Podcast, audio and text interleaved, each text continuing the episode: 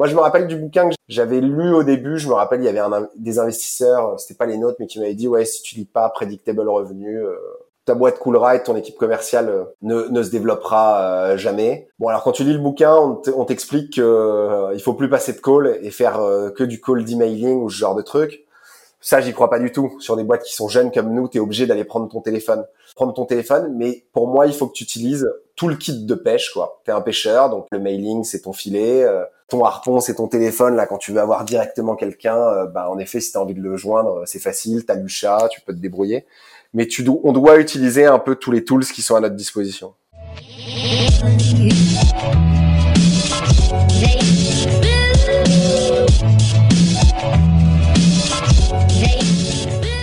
Bienvenue sur le podcast de We Are Sales by DCS. Je suis Pierre Michel, cofondateur de Dreamcatcher Sales, l'agence de recrutement et de consultants experts en business développement.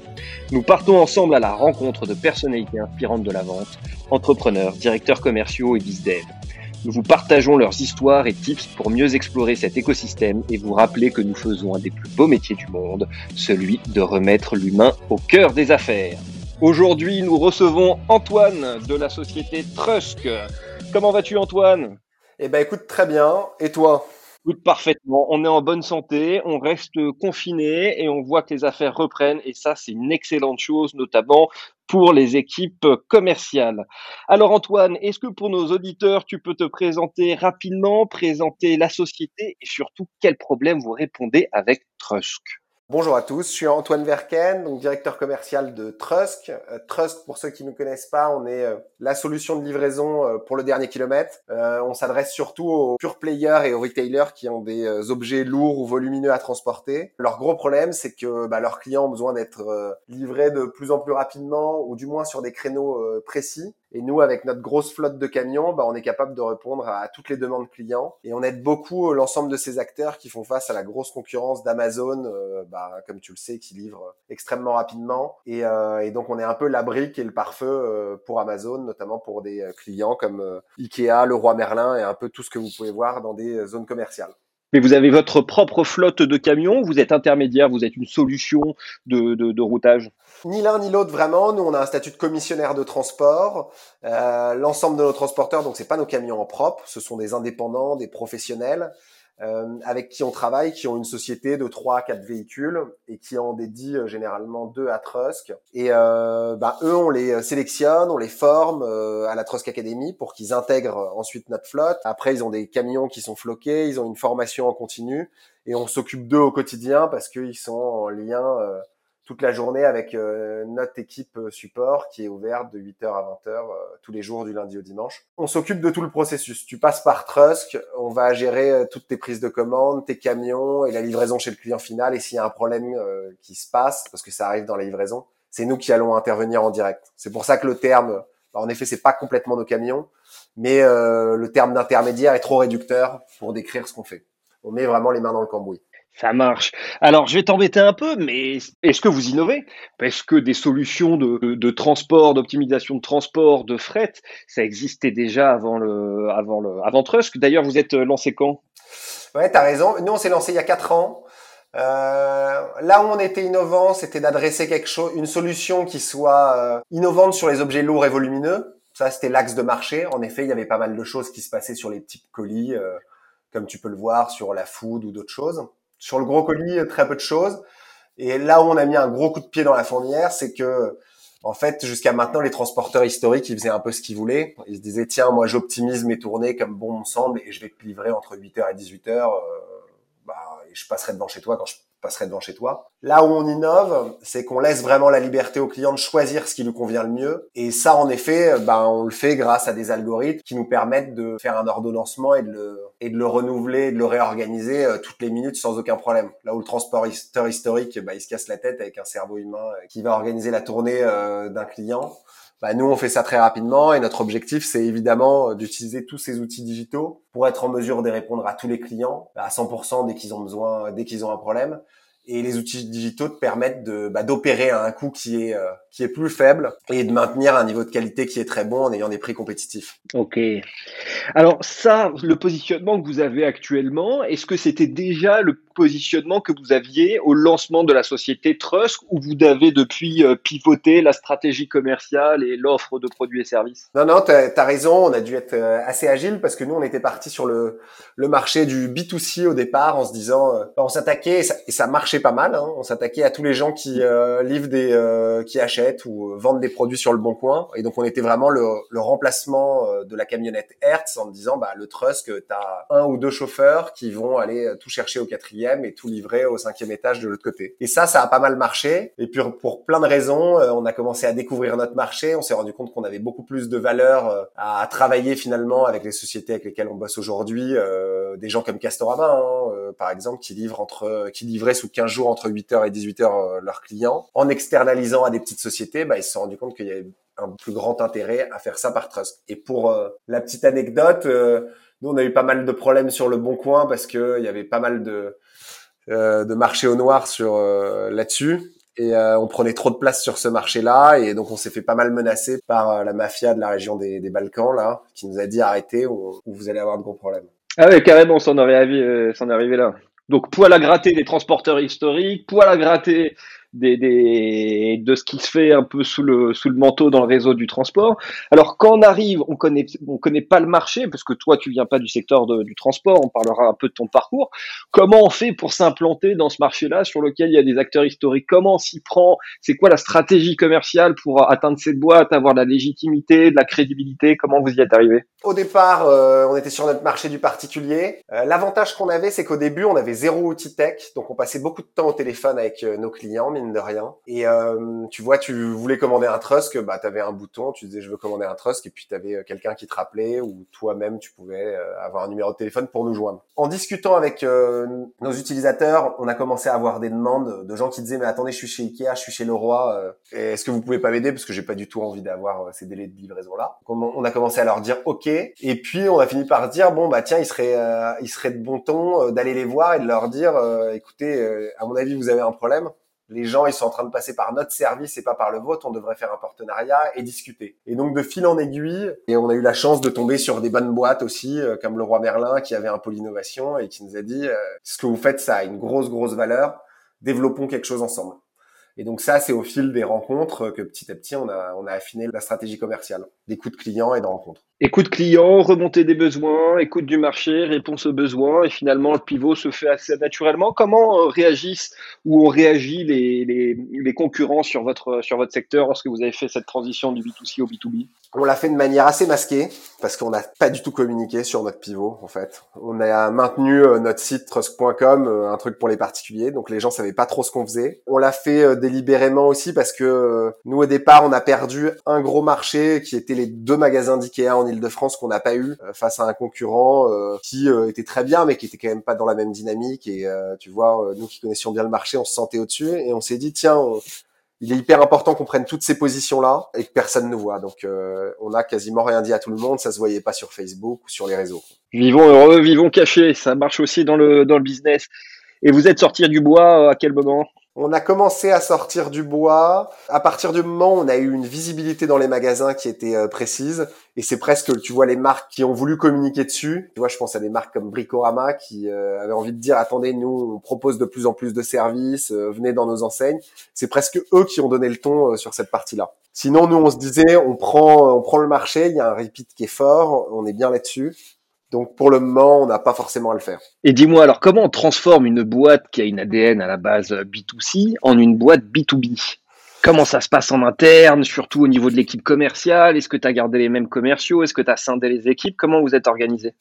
Bah, En effet, on a déjà tout structuré, restructuré. Ça, c'était il y a trois ans et demi, quatre ans. Donc, euh, toute l'équipe euh, B2C qui est partie. Et nous, on a commencé à développer le B2B. Excuse-moi, je te coupe. Tu dis toute l'équipe B2C est partie parce que vous avez arrêté l'activité B2C ou dans le sens c'est scindé en deux? On l'a, non, on l'a maintenu, on l'a maintenu sans communiquer, enfin en arrêtant la communication, en arrêtant d'essayer de hacker ce marché. Tu vois, on a décidé de dire, ok, on a été assez loin sur ce marché. Tu vois, depuis quatre ans, il nous rapporte le même revenu. Ça représente 10% de l'activité de trust, mais sans qu'on ne fasse plus rien dessus. Alors si on communique un peu sur les réseaux, mais là où on investissait, on faisait de la pub Facebook ou ce genre de choses. On a arrêté du jour au lendemain, on a été assez radical. D'accord, donc une vraie priorité du, du B2B à la fois en interne et à la fois en externe.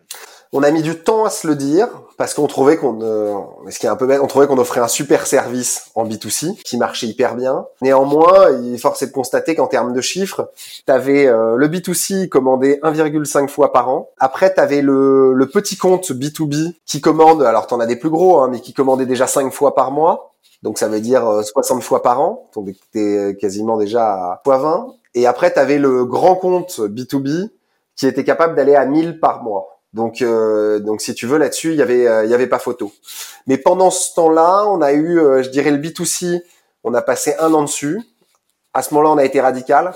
En revanche, la question a toujours été de se dire, tiens, est-ce que on essaye de, de faire le plus de petits comptes possible, qui font, qui ont beau faire que 5, 10 livraisons par mois, mais d'en acquérir le plus, ou alors est-ce qu'on fait des grands comptes?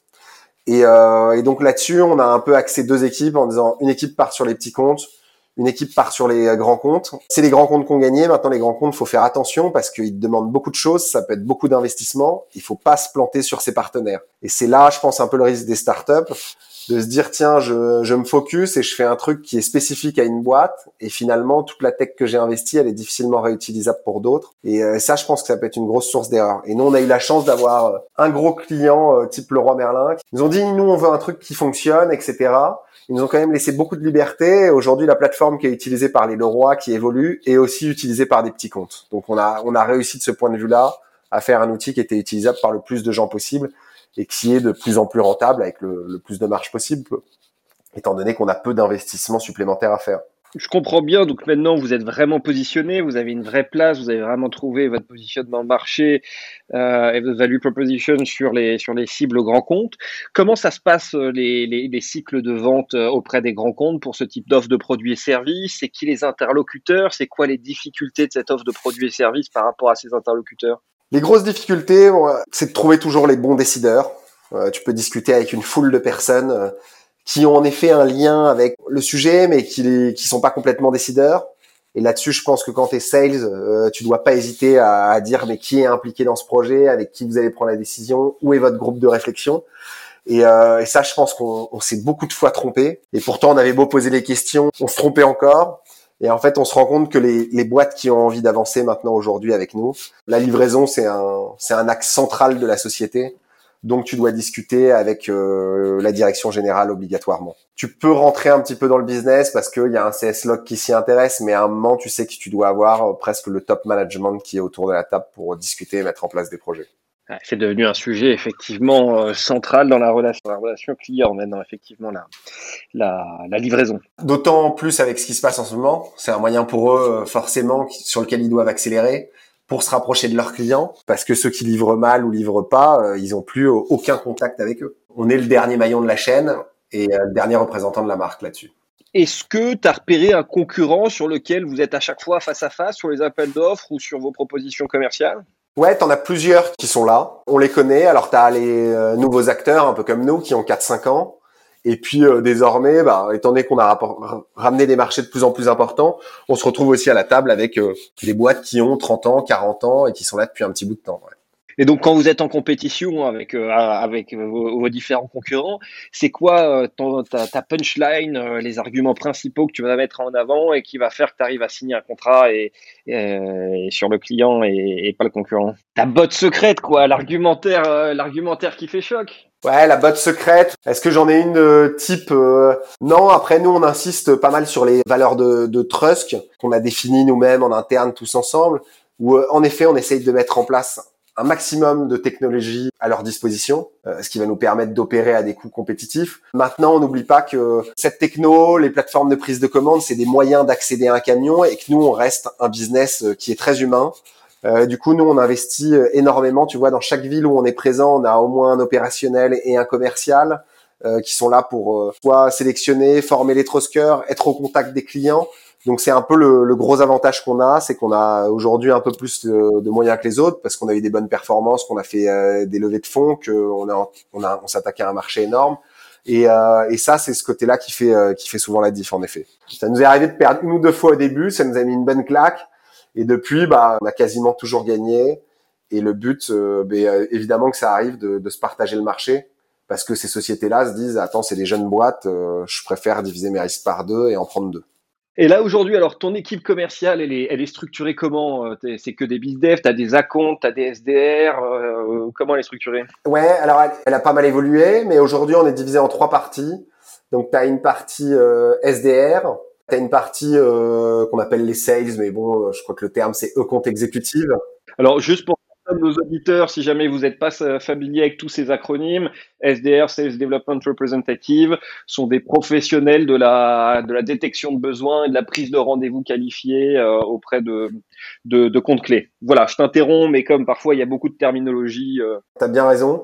Donc, euh, c'est pré-sales, entre guillemets, euh, SDR, eux, en effet, ils sont chargés de bah, détecter les bonnes opportunités, de qualifier les rendez-vous. L'idéal, c'est qu'ils arrivent à en faire euh, une quarantaine justement dans le mois. Et euh, une fois que c'est détecté, donc tu vois, il y a une typologie de questions, euh, ils répondent à, ils doivent être en mesure bah, de, de, donner une probabilité de, de succès avec euh, avec ce client-là. Ils le passent aux sales, qui soit vont en visio, soit vont euh, après les rencontrer directement sur le terrain pour pouvoir avancer avec eux et, et développer le projet. Et une fois qu'ils sont signés, eh ben ça passe dans la catégorie des, euh, des customer success euh, ou à compte. Donc eux, c'est eux qui vont gérer les comptes euh, au quotidien, qui sont en contact pendant tout le cycle de vie du client et qui, en fonction de la taille du compte, soit tu vas les voir directement sur le terrain, soit tu fais en visio, etc. Il y a, il y a différentes typologies d'actions. Et c'est tes acomptes slash CSM qui s'occupent de faire grossir le panier moyen de tes clients ou ça repasse, ça repart, ça repasse aux sales? Euh, non, le but c'est que ça soit les customer success qui euh, s'en occupent. Euh, tu vois, moi les sales ils sont rémunérés pendant un an sur les comptes. Et une fois que c'est fini, bah ça y est, ça passe du côté customer success. Et donc s'il y a de l'upsale, c'est fait par les, les customer success. D'accord, donc des vrais profils euh, chasseurs, ouvreurs de comptes pour les pour les sales. Ouais, c'est vraiment la typologie hunter farmer. Et ça se répartit que, comment? T'as combien de SDR pour combien de sales? Pour combien de, de CSM Bah là, tu vois aujourd'hui, on a deux SDR 6 sales en acquisition et après de l'autre côté on a quatre personnes en, en e-compte. Ça paraît cohérent. Et c'est quoi le plus compliqué à trouver euh, pour toi? C'est plutôt des, des, SDR, des sales, des, des accounts bah, Je dirais que tout est, pas facile à trouver, euh, honnêtement. Tu vois, le marché sur le côté sales, il est assez, euh, assez tendu. Je pense qu'il y a une bonne bagarre entre toutes les boîtes. Donc euh, donc c'est jamais simple de, de recruter quelqu'un quoi. Tu vois, on a un process de, de recrutement qui est euh, assez poussé où tu passes carrément une journée au bureau pour rencontrer les équipes, voir si ça te plaît, trouver des bons profils. Réellement, c'est un c'est un vrai challenge à chaque fois. Là, on en a recruté un euh, il y a peu de temps qui est vraiment très bon. Et, euh, et, on a mis un peu de temps, quoi. On a bien mis trois, 4 mois à recruter ce profil. Ah, mais c'est parce que tu les as pas recrutés chez moi, sinon en 3 semaines ça aurait été plié. ben non, mais complètement. C'est cool qu'il y ait des boîtes comme vous. bon là je fais mon, ma petite aparté Dreamcatcher Sales mais c'est pour te taquiner un peu. Euh, ouais effectivement c'est des c'est des métiers qui sont tous très techniques hein, parce que un très bon SDR un vrai métier en soi avec des vraies compétences des vrais skills n'est pas forcément un bon sales et un bon sales n'est pas forcément un bon euh, account manager.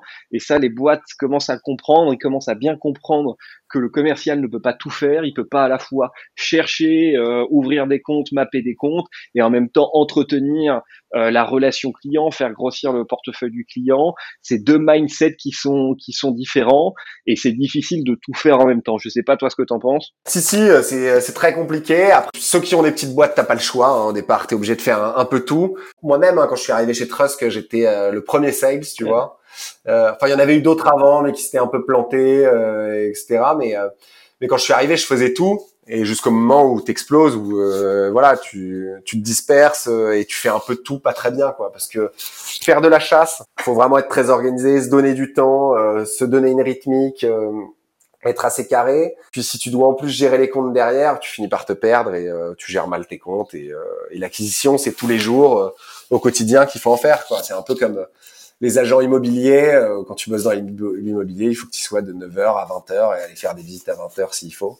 Il n'y a peut-être pas besoin d'autant de plage horaire côté sales, mais c'est quotidien quoi. Ouais, absolument. Et tu leur as mis quoi comme outil à ton équipe commerciale? Tu utilises un peu euh, des dons de marketing? Comment vous travaillez sur le market pour avoir euh, soit du lead entrant, soit des, des, des, des leads tièdes que vous avez réussi à repérer, sur lesquels vous pensez que vous avez des besoins?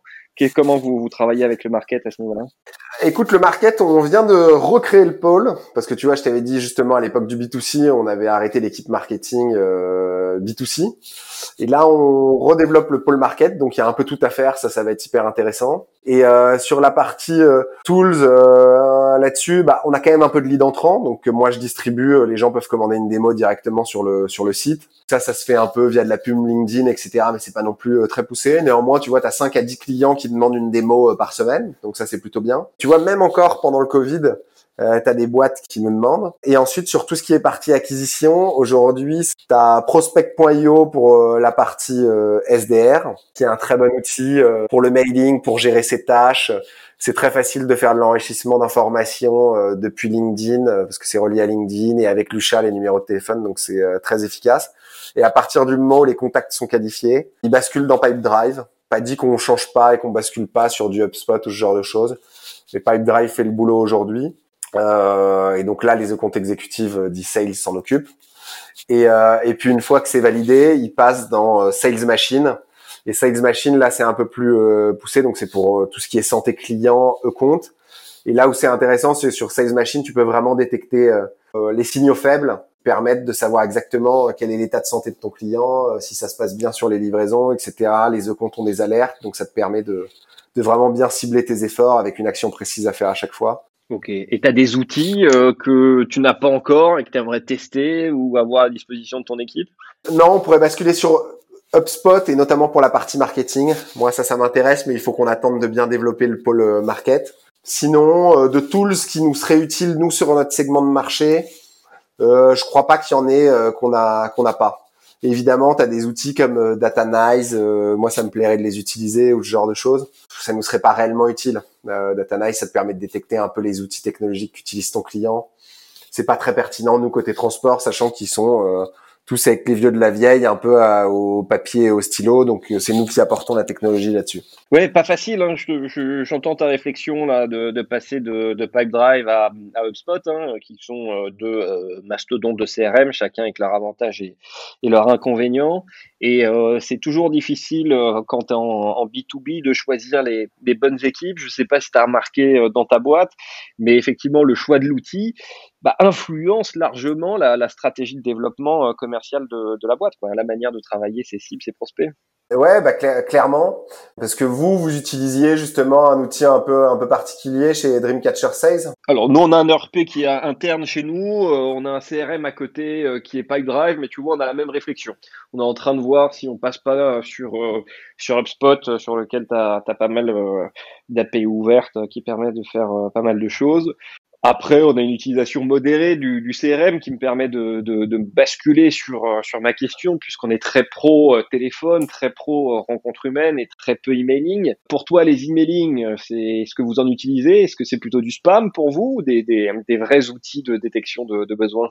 Non, moi je pense que l'emailing c'est la clé. Prospect.io c'est un outil d'emailing, hein, j'avais pas été très précis dessus ça reste quand même le moyen euh, le plus simple de contacter une foule de gens. Alors je comprends ce que tu veux dire sur le, le spam, mais euh, mais l'emailing, l'avantage c'est que tu peux automatiser des choses. Ça veut dire que tes équipes commerciales, elles travaillent même quand elles dorment, elles bossent quand même. Même quand tes, tes commerciaux, ils sont euh, ils sont en rendez-vous, bah ça bosse quand même. Il faut juste l'utiliser intelligemment, détecter exactement à qui tu t'adresses. Mais je pense que ça vaut vraiment le coup. Nous, on a vraiment des, des chiffres assez assez intéressant sur Prospect. On a signé beaucoup de clients, on arrive à avoir plus de 50% d'ouverture, avoir 10% de réponses. J'entends négative, euh, positive. Tu peux pas te séparer d'outils comme ça. Moi, je me rappelle du bouquin que j'avais lu au début. Je me rappelle, il y avait un, des investisseurs, c'était pas les nôtres, mais qui m'avaient dit, ouais, si tu lis pas Predictable Revenu, euh, ta boîte coulera et ton équipe commerciale euh, ne, ne se développera jamais. Bon, alors quand tu lis le bouquin, on t'explique qu'il euh, il faut plus passer de call et faire que du call d'emailing ou ce genre de trucs. Ça, j'y crois pas du tout. Sur des boîtes qui sont jeunes comme nous, tu es obligé d'aller prendre ton téléphone. Prendre ton téléphone, mais pour moi, il faut que tu utilises tout le kit de pêche, quoi. Tu es un pêcheur, donc euh, je sais pas, le mailing, c'est ton filet. Euh, ton harpon, c'est ton téléphone. Là, quand tu veux avoir directement quelqu'un, bah, en effet, si tu as envie de le joindre, c'est facile. Tu as Lucha, tu peux te débrouiller. Mais tu, on doit utiliser un peu tous les tools qui sont à notre disposition. Donc Marocco, pour toi, même si nous aussi on a un business d'humain, tu passes à côté d'une productivité de dingue avec ces outils d'emailing. Après, il faut passer du temps à, bien les écrire, à faire en sorte qu'ils soient performants, mais c'est c'est vraiment indispensable aujourd'hui pour Trusk. Mais j'aime beaucoup euh, ton image, effectivement, euh, le filet euh, pour l'emailing et le call pour, pour, du, pour du harpon où on va faire vraiment du, du, spécifique. Je suis tout à fait d'accord avec toi. C'est juste que j'aime bien râler, moi, quand j'accompagne des boîtes et qui, qui font que, que de l'emailing et dont les, les, les, les, sales ont peur de décrocher le téléphone ou aller rencontrer le, le, client. Tu me disais que étais un, tu râlais un peu là-dessus. En fait, par rapport au marché auquel tu t'adresses, t'as pas le temps de traiter tout le marché quoi, en, en spécifique avec du call. Donc, euh, il faut juste se dire, tiens, qu'est-ce que j'ai le temps de faire en call et en spécifique, en envoyant des mails personnalisés? Et puis de te dire, c'est quand même dommage de pas s'attaquer à toute l'autre partie du marché. Bah, cette partie du marché à laquelle je crois moins, je la fais en, automatique et, euh, et, tu verras qu'il y, a des, bonnes surprises. Est-ce que tu remarques la même chose? Moi, j'ai pas mal de DIRCO qui m'ont dit la, la chose suivante, c'est que l'emailing, c'est top pour les TPE, PME, mais par contre, les grands comptes, ça ne marche que par le réseau, les connexions, euh, les échanges intuitus personnels. Est-ce que tu ressens un peu la même chose ou pour toi, le mailing, ça marche pour toutes les tailles de compte? Vraiment d'expérience, ouais, ça a marché pour toutes les tailles de compte. Un mail bien senti, après, euh, il faut... Euh, moi, je crois qu'il faut être assez impactant dès le début avec une bonne phrase d'accroche en lui disant écoute, euh, tu es en train de faire ça, moi je te propose ça ou c'est marrant, tu as dit tel truc, je pense complètement l'inverse avec une bonne proposition de valeur et une question et non non, on a eu plein de retours par le par grand compte mail. Même j'ai envie de te dire le directeur général nous on s'efforce à l'appeler au téléphone. Là dernièrement, c'est marrant, on l'a fait avec le secrétaire d'État au transport qu'on a eu en plein conseil parce qu'on voulait lui parler de trust que pendant la période, on l'a eu. Bon, il nous a dit que c'était super ce qu'on faisait. Euh, bon, il nous a pas rappelé depuis, mais tu vois, je pense qu'une personne comme ça, on le gêne un peu plus au téléphone que, que par mail. Si c'est un bon objet, un bon truc, avec une bonne proposition de valeur, il prend, il prend pas. Il faut faire un peu des deux. De toute manière, t'as pas le choix. Si tu veux joindre quelqu'un, t'es obligé de, de tabler sur les deux choses. Mais euh, non, je rejoins pas le côté euh, grand compte euh, mail. J'aurais même tendance à dire le contraire.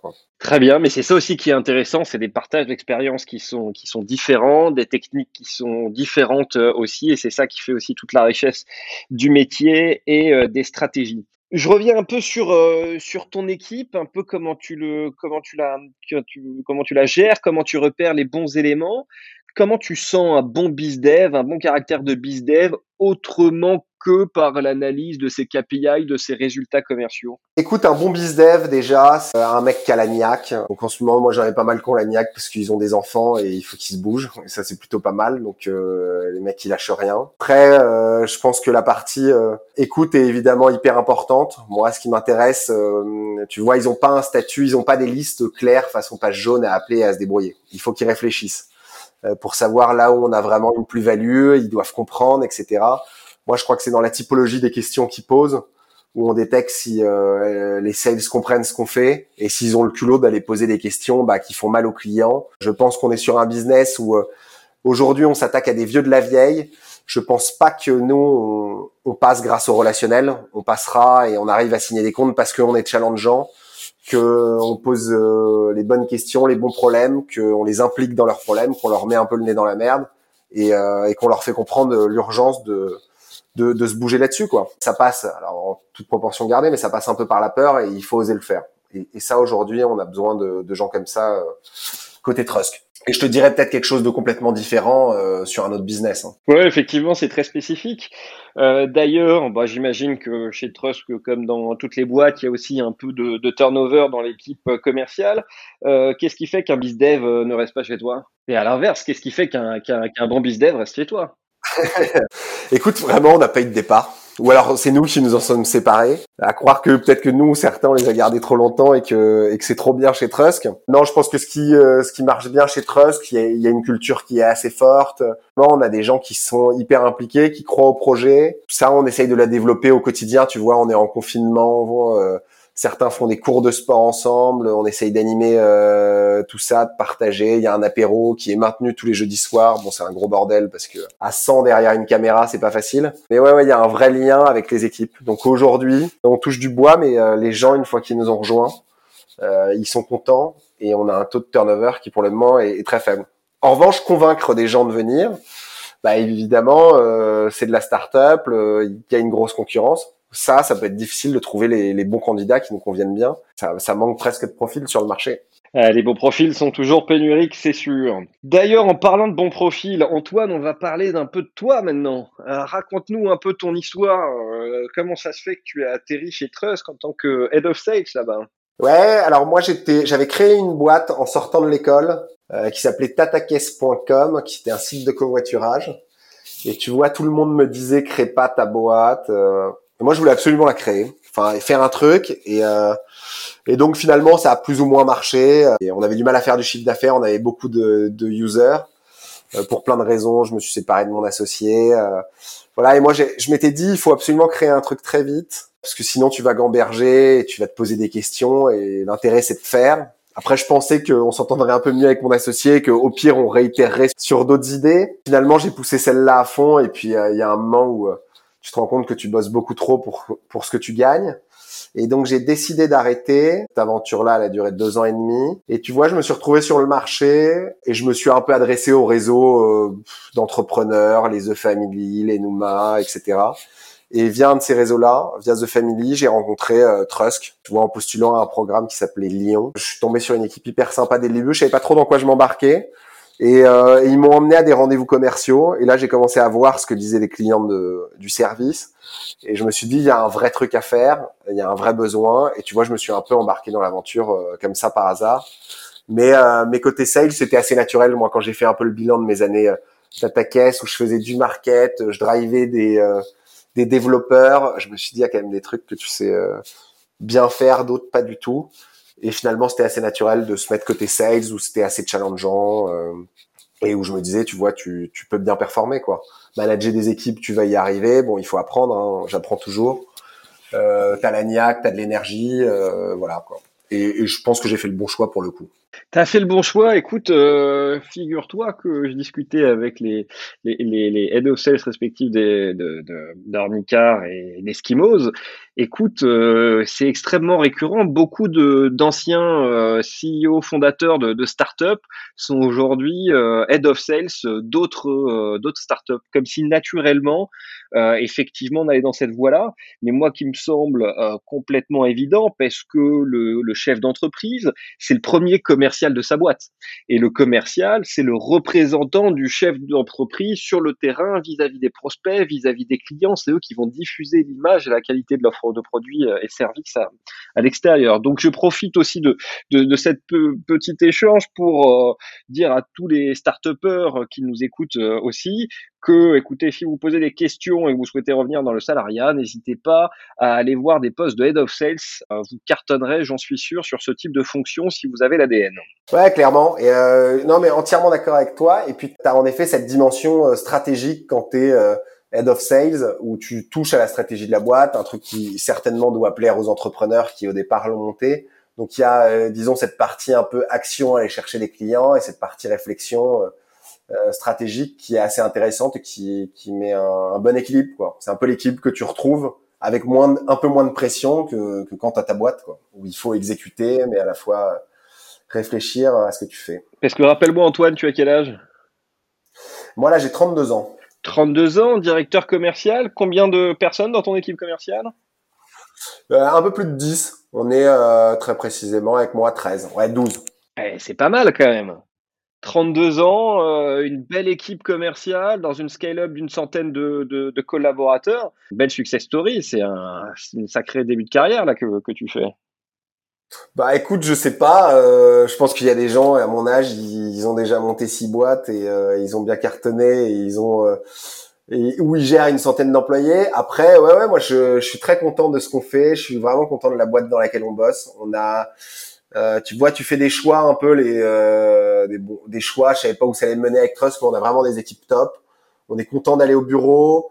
Euh, je pense que notre business va devenir de plus en plus important encore avec ce qui se passe aujourd'hui. Et euh, voilà, je souhaite que ça se développe. Et en vrai, c'est top, quoi. Donc euh, ouais, non, ça c'est ça c'est plutôt cool. Et en plus, tu nous dis tout ça avec une grande euh, humilité. Alors, c'est quoi les difficultés de d'être head of sales d'une équipe d'une dizaine de collaborateurs sur un marché un peu vieillot qu'on modernise avec une équipe jeune aussi? Bah déjà, il y a la partie stratégique. tu vois, tu, on découvre encore notre marché. Euh, donc euh, t'emmènes les équipes sur un, un, un d'un côté et puis finalement en fait euh, ça passe pas forcément mais il faut bien qu'on teste donc tu les euh, rebalances sur un autre marché donc ça il faut essayer d'être le plus clairvoyant possible et forcément parfois on se trompe. Après les difficultés, moi ce que j'aime dans les équipes commerciales c'est que c'est relativement des gens qui sont très optimistes. Tu vois c'est quand même des moi le premier hein, des mecs qui sont prêts à se prendre 100 portes dans la gueule et qui a se disent qu'à la 101e, ça va mieux marcher. Donc, c'est hyper agréable de bosser avec ces gens-là. Et après, je dirais que le défaut du sales, c'est euh, de pas être forcément suffisamment organisé, quoi, d'être un peu un extraverti, euh, bavard, etc. Et, euh, et ça, c'est de leur faire prendre conscience qu'un mec organisé, il est capable de faire trois fois plus que le sales qui l'est pas. Et en fait, moi, ce que je leur dis, c'est que l'intérêt, c'est pas d'augmenter. Enfin, bien sûr que c'est important, mais je pense qu'ils ont une marge de progression qui est bien plus importante dans l'organisation, où ils sont capables, de, je dis une bêtise, de de gérer, de générer 1000 leads au lieu d'en générer 100 que de progresser de 10 à 15% sur le taux de conversion. Ou là-dessus, à mon avis, la marge est un, peu plus faible. Là où tu peux faire la grosse diff, c'est euh, le traitement que tu peux faire au quotidien et, euh, et l'intelligence que tu as pour euh, donner de, l'énergie sur les, les, clients qui vont compter. quoi. Ouais, alors je sens aussi la frustration du directeur commercial, peut-être, hein, je suis but, mais qu'on retrouve chez les autres DIRCO, c'est remplissez votre CRM. Et ouais, putain. ça, ça c'est beaucoup mieux maintenant. Mais euh, ouais, ouais, tu te bagarres un peu là-dessus, quoi. Parce que c'est vrai qu'ils réalisent pas forcément sur ces trucs que bah, tout l'historique de la boîte est là-dedans, qu'un jour ils feront peut-être autre chose. Et que, euh, et que même pour eux, s'ils sont bien organisés, ils savent où ils, où ils sont. Parfois, ils ont une centaine de litres devant eux. Qu'est-ce que j'attaque le matin directement? Comment je fais pour être efficace? Il faut faire ses emplois du temps euh, la veille. D'arriver au bureau en étant frais, en sachant exactement ce que tu as à faire. Sinon, le temps va trop vite, quoi. Il y en a deux, trois personnes qui te parlent dans, qui te parlent dans l'open space. Tu te poses un peu deux, trois questions. Je fais ça ou ça, et ça y est, quoi. C'est l'heure d'aller déjeuner. T'as un peu, t'as un peu bousillé ta matinée, quoi. Donc, il faut être euh, carré là-dessus. je suis bien d'accord. Euh, nous, sur nos analyses qu'on fait euh, quand on fait des audits chez, chez, les clients, c'est que généralement, les top performers sont ceux qui ont leur CRM qui est au carré, qui est bien rempli et sur lequel toutes les tâches sont, sont bien validées. Ouais, tu les regardes, tu fais un entretien d'une heure avec euh, chacun. Je pense que t'es lui pas le meilleur forcément. Enfin si maintenant je le détecterai un peu plus. Ça ça paraît pas forcément être le meilleur pour le closing, mais le type est tellement organisé, tellement carré dans ce qu'il fait que bah finalement il, il bouffe tout le monde quoi et il est numéro un. Exactement. De toute façon, le sales, c'est le, juste équilibre entre euh, la quantité et la qualité. Lorsque les deux courbes se croisent, c'est ça qui, c'est ça qui arrive à l'excellence. D'ailleurs, en parlant d'excellence, c'est quoi les, les, les, sujets sur lesquels tu aimes bien former tes sales ou bien coacher ton, ton équipe? Euh, Moi, j'aime bien coacher sur euh, tout ce qui est partie euh, qualification. Tu vois, on a mis un système de lead scoring en place chez nous qu'on a créé certainement, on a dû s'inspirer un peu de ce qui se fait à gauche à droite. Euh, mais moi, mon but, c'est que les sales soient les plus euh, lucides possibles à la sortie d'un rendez-vous. Tu vois, avec un score qui est un peu rationnel, donc qui prend en compte euh, pas mal de choses. Tu as le mercure qui prend en compte le besoin, l'enjeu, euh, l'échéance euh, du client et la concurrence. Après, tu as un autre truc qui prend en compte le process. Est-ce qu'on a déjà les outils à lui fournir dès demain et il peut, on peut travailler avec lui ou alors ça, ça va demander du développement informatique. Tu as tout un truc sur le décideur. Et puis, euh, et puis voilà, ces critères-là te permettent de, de, donner une note. Et l'objectif, c'est qu'ils aient récupéré euh, un maximum d'informations. On dit souvent aux sales qu'ils doivent euh, poser des questions, mais je trouve que euh, déjà moi en ayant fait une école de commerce, personne m'a formé aux sales. La seule chose qu'on m'a dit, c'est fais parler le client, mais on, on t'a jamais expliqué comment il fallait le faire parler. Et, euh, et, moi, le bouquin que j'ai bien aimé là-dessus, et euh, moi je rabâche ça en, un peu en permanence, c'est le, le spin selling, savoir poser les bonnes questions, poser des questions de situation, de problèmes, d'implications et de, et de solutions. Quoi. Alors, s'il y a des, des, gens du milieu académique qui nous écoutent, notamment sur les écoles de commerce, écoles de commerce, on fait du commerce, on fait du business, il faut qu'il y ait des cours de vente. Moi aussi, j'ai fait une école de commerce, bac plus 5, et ben en 5 ans d'études, on m'a appris marketing, la communication, la finance, euh, on m'a appris plein de choses, mais on m'a pas appris à vendre. Or, c'est un des plus beaux métiers du monde, à la fois technique au niveau des hard skills, il faut comprendre ses propres problématiques, comprendre les problématiques des clients, savoir faire le lien avec notre offre de produits et services, et c'est aussi des, des, des skills soft skills extrêmement importants. Et ça, c'est des compétences qui s'acquièrent. Je te suis tout à fait. Effectivement, le spin selling est une bonne méthode et j'invite tout le monde à se documenter, à faire des recherches, à travailler le sujet euh, bizdev parce qu'on voit directement des impacts. D'ailleurs, est-ce que tu te souviens, Antoine, d'une anecdote sales qu'on t'a donnée, qui t'a marqué, qui t'a suivi pendant tout ton parcours? Ah, Au début de Trusk, euh, on disait vraiment lâche rien. Et tu vois, nous, on allait à un point où on lâché rien, où il y avait des clients qui nous répondaient pas, on les attendait dans les dans les bagnoles sur le parking, euh, jusqu'à ce qu'à un moment où ils me disent euh, vous êtes des fous les gars, arrêtez quoi, on bossera pas ensemble, il y a pas de problème quoi. Mais ça, c'était quand même une bonne expérience de de tu lâches rien, mais, un peu bête. Bon, moi, j'étais en période d'essai, donc je disais que je le faisais quoi, et je l'ai fait. Mais j'avais bien senti qu'à un moment le mec allait péter un câble. Mais bon, euh, écoute, c'est c'est une bonne image pour vraiment se dire j'ai tout donné et, euh, voilà. Et c'est le conseil aussi que tu, donnerais euh, à tes gars, quand je dis tes gars, hein, je dis à tes sales en règle générale, euh, en période d'essai? Quel conseil tu envie de leur donner là, à tes types en période d'essai pour qu'ils restent, parce que tu chez eux lorsqu'ils sont en période d'essai euh, Le conseil que j'ai envie de donner, c'est évidemment organisez-vous. Et après, sur chaque compte, c'est pas compliqué quoi. On a défini les targets, t'en as cinq ou six dans la boîte. Si t'as de la conviction et forcément tu t'en es forgé en regardant leur offre, leur truc, en te disant tiens Trust a de la valeur pour eux, bah tant qu'on t'a pas démontré par A plus B que ça n'avait pas de valeur et que j'ai envie de te dire les six l'ont fait, ne lâche pas, fais-toi confiance, euh, tu te forges des convictions sur du euh, sur du réel et puis il y a aussi un peu de sensibilité là-dessus. Faut y aller quoi. Il y a des comptes, on a mis vraiment du temps à y aller, à, à les avoir t'es sûr que c'était possible, quoi. Donc, euh, donc voilà, il faut se faire confiance et, euh, et mêler un peu le, le rationnel et, euh, et, je dirais le l'instinct, quoi, l'intuition du chasseur qui croit et, qui doit y aller à fond, quoi. Alors, c'est quoi ton prochain grand défi commercial qui t'attend? Est-ce que c'est partir à l'export? Est-ce que c'est prendre la place de leader sur le marché, doubler ses, équipes de vente? C'est quoi ton gros défi, ton gros défi qui t'attend là pour fin 2020, début 2021 bah là, il y en a plusieurs. Euh, tu vois, là, moi, je profite de ce moment-là pour euh, reprendre un peu tout à zéro, plutôt bien organisé et tout, mais je pense qu'on peut aller beaucoup plus loin. Ça fait du bien aussi, à mon avis, de se remettre en question. Donc, on va, on va faire ça. Euh, L'idée, c'est que ça soit une sales machine encore plus performante et que on ait plus de revenus prévisibles, notamment sur tout ce qui est site de e-commerce aujourd'hui, qui a besoin de livrer des produits en Ile-de-France. Ça, on va s'y attaquer euh, encore plus fort. Euh, étant donné qu'on a, on a un nouvel entrepôt. Ça, ça va être un gros défi et il faut le remplir pour le rentabiliser. Après, il y aura un défi euh, pour Trust sur la partie internationale. Bon, on est déjà en, Suisse, donc ça fait rire les gens quand on dit international et suisse, mais euh, mais là, il y a d'autres pays qui nous intéressent et, euh, et ça va falloir y, aller fort. Et, euh, et, donc voilà, ça fait déjà deux deux bons, deux bons gros défis, quoi. Faire en sorte que la machine tourne bien, de remplir l'entrepôt plus international. Si on fait tout ça, on sera bon. Et, euh, et en attendant, on fait un peu le dos rond avec la crise. Et euh, dès que l'économie repartira, nous, ça sera bon pour nous. On sera dans la dans la bonne vague. Ça, c'est une chance. On est un, un vrai must-have pour les pour les boîtes. Donc euh, voilà, il faut juste que ça se passe bien de, ce point de vue-là. Ouais, j'ai aucune inquiétude sur euh, sur la reprise. Comme tu le dis, on est des sales, on est tous extrêmement positifs et pour nous la reprise, eh ben c'est le 11 mai au soir. Bon, ça on y croit moyennement, ça sera peut-être le 12. Restons positifs quand même aussi. Antoine, c'est un super échange qu'on qu'on a euh, qu'on a ensemble avec qui d'autre je pourrais avoir un super échange? Est-ce que tu as en tête un, un top bizdev ou un, un top euh, ou une top euh, directeur ou directrice euh, commerciale à nous conseiller pour une prochaine interview? Il y en a plusieurs. Euh, David Guillermin de chez Javelot, pas mal du tout, ça, assez successful. Euh, fondateur de Tokiwoki, Timothée Deschamps, ça c'est bien aussi. Belle boîte, hein, bien poussée par Microsoft, et qui est fondateur plus directeur commercial, donc ça va être intéressant. Eh bien, écoute, on, recrute pour euh, pour Javelot. Donc, euh, David, si tu nous entends, euh, tu vas recevoir bientôt un call. Et Timothée Deschamps, avec grand plaisir aussi, si tu nous entends.